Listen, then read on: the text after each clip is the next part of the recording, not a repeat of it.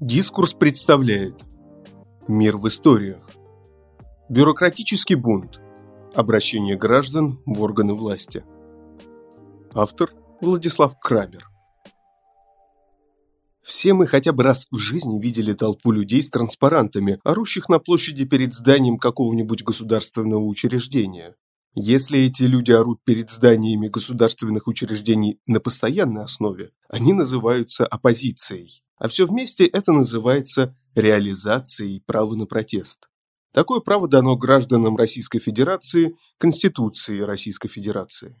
И простые люди реализуют это право, собираясь на демонстрации, высказывая свое недовольство.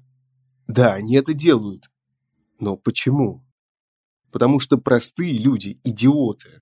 Это отчасти объясняет, почему у них плохое правительство. В действительности, в стране, где формально провозглашена демократия, такие формы выражения протеста – это лишняя трата времени. Их КПД сравнительно невелик. Это игра по устоявшимся правилам трибунно-транспарантной уличной политики, способы ведения которой известны так же давно, как и способы ее обуздания. Протестовать ртом на улицах удобно как одной, так и другой стороне, если по обе стороны ленивые задницы. Но побеждает всегда тот, на чьей стороне фактор неожиданности. Побеждает тот, кто использует простые и эффективные инструменты, лежащие на поверхности, но которые доселе никто не замечал. Граждане страны с формально провозглашенной демократией и соответствующим политическим дискурсом всегда обладают огромным количеством возможностей привести систему к кризису, действуя полностью в рамках закона, и при этом не ведя себя как стадо баранов. Любая система, которая строится на правилах и инструкциях, всегда имеет слабые места, нестыковки и бреши. Она с легкостью может упасть, как плохенький интернет-сервер, если ее хорошенько перегрузить. Но ленивые простые люди по своей глупости, всякий раз, как им не хватает материальных и духовных благ, бегут на улицу и протестуют голосовыми связками. А когда выясняется, что всем плевать на их яростные вопли, они кричат о своем бесправии. Конечно, можно говорить о собственном бесправии, но не при наличии полной правовой безграмотности. Чтобы знать, каких прав у тебя нет, ты, по крайней мере, должен понимать, какие права у тебя есть. Эта статья открывает цикл «Бюрократический бунт», посвященный простым, законным и бесплатным механизмам, с помощью которых любой простой гражданин может наказать целый государственный орган из-за какой-нибудь мелкой обиды. Ниже будет описан один из них. Как запросы в органы заставляют власть работать?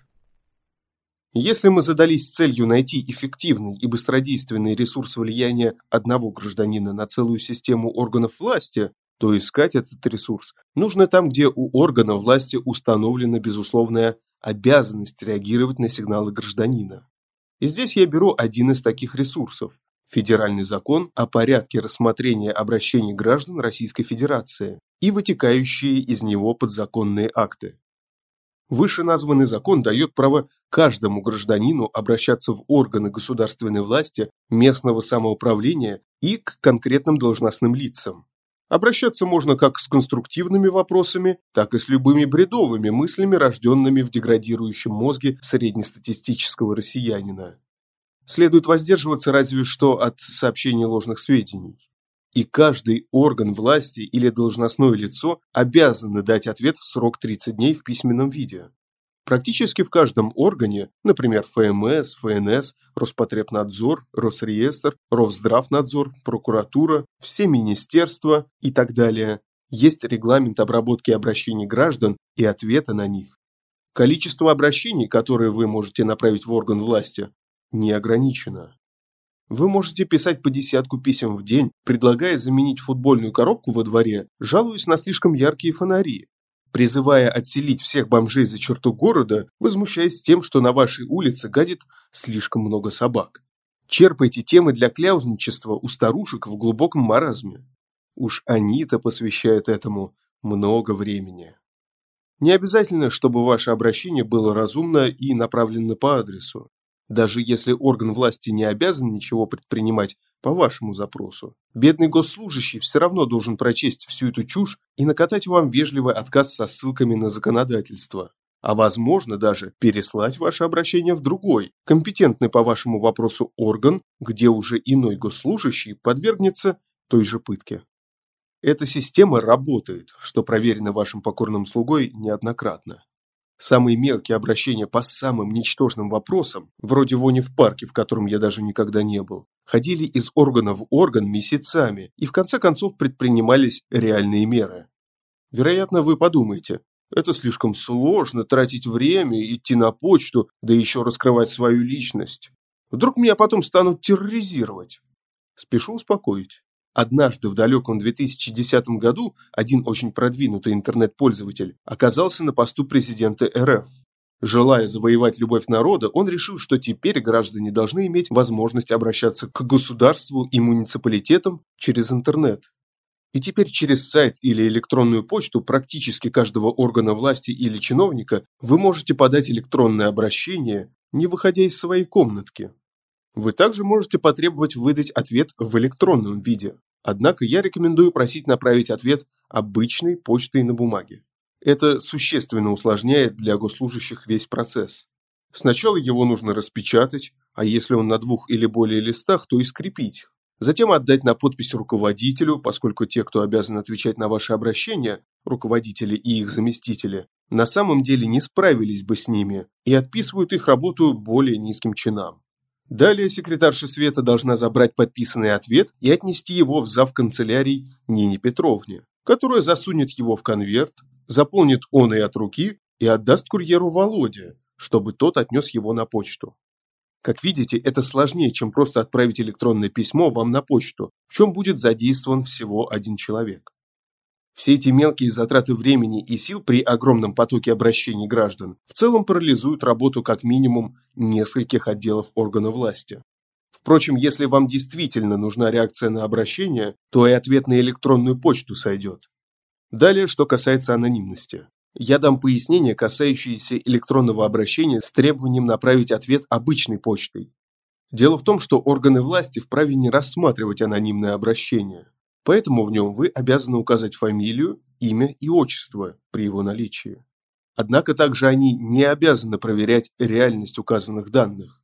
Никто при рассмотрении вашего обращения не будет запрашивать данные из ФМС, подтверждающие, что именно это лицо зарегистрировано по указанному для ответа адресу.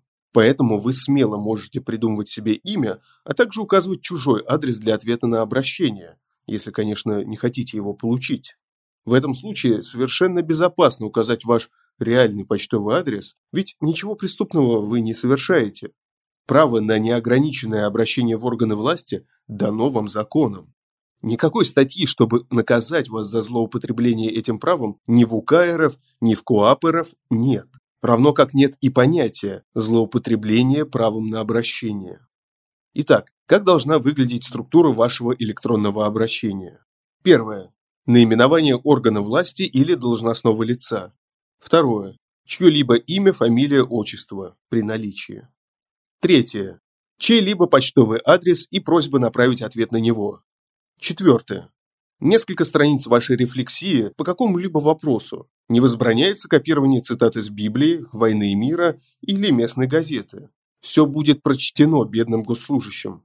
Кроме того, орган не обязан рассматривать ваше обращение по существу, если оно не поддается прочтению, либо если в нем содержится нецензурная лексика и оскорбление в адрес чиновника. Но и в этом случае вам будут обязаны дать соответствующий ответ при условии, что ваши или не ваши ФИО и почтовый адрес поддаются прочтению. Сложности с вашим обращением в органы власти не заканчиваются для него направлением вам ответа. Все обращения должны быть зарегистрированы и подшиты, затем сданы в архив, а через определенное время уничтожены, для чего формируется комиссия и составляются акты. Для многих органов также установлена обязанность вести статистический учет обращений по их характеру, направленности, адресанту, результату и тому подобное.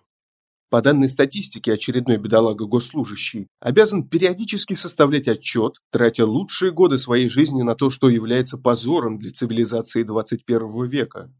Несмотря на законное право заспамить органы власти дурацкими идеями и претензиями, Помните, однако, что вокруг вас есть огромная масса событий и вещей, которые действительно являются вескими основаниями для обращений. И даже они существуют в таком количестве, что слуги народа никогда с ними не разберутся. Как видите, орать на площадях – это гораздо более бесполезное занятие, тогда как можно добиться гораздо большего эффекта, если бороться с бюрократами с помощью бюрократии. Нужно лишь немножко напрячь мозги. Система хрупка, и если рассерженным гражданам откроется вся прелесть такого ресурса, как формальная демократия, это сильно пошатнет систему государственной службы и снизит желание глупых политиков-болтунов прятаться за ее спиной. Читал Николай Носачевский.